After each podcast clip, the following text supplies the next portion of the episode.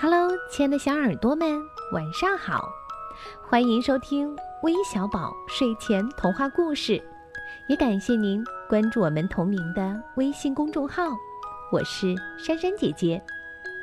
又到周五的客串主播日了，那今天又有哪位小听众想给我们讲故事呢？快来听听他的声音，还有他的故事吧。大家好，我是北京的想想。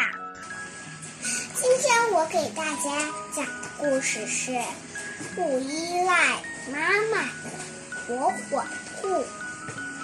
火火兔和妈妈生活在一片大森林里，妈妈很宠爱火火兔，因此火火兔养成了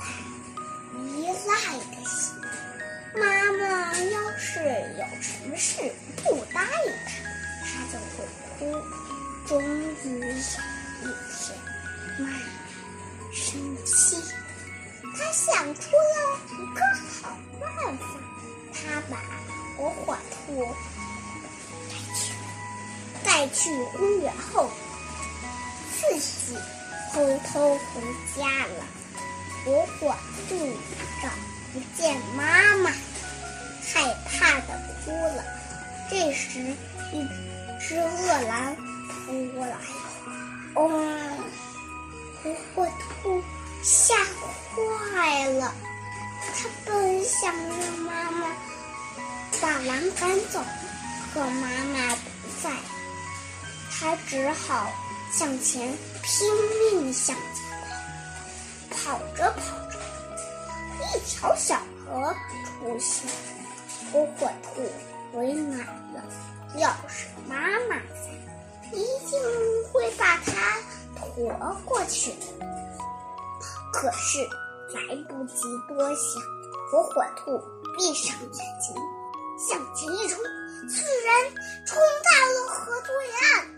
狼没法过去，只能还生气。上岸，火火兔知道妈妈在等着他呢。妈妈，我以后再也不依赖人。妈妈再学着叫。好了，今天的故事就到这里。谢谢这位只有三岁的小主播，来自北京的想想给我们带来的精彩故事。如果你也想和他一样成为我们的客串主播，记得关注我们的微信公众号，回复“客串主播”四个字，就可以了解到具体的参与方式了。我们在这儿等着你哦，拜拜。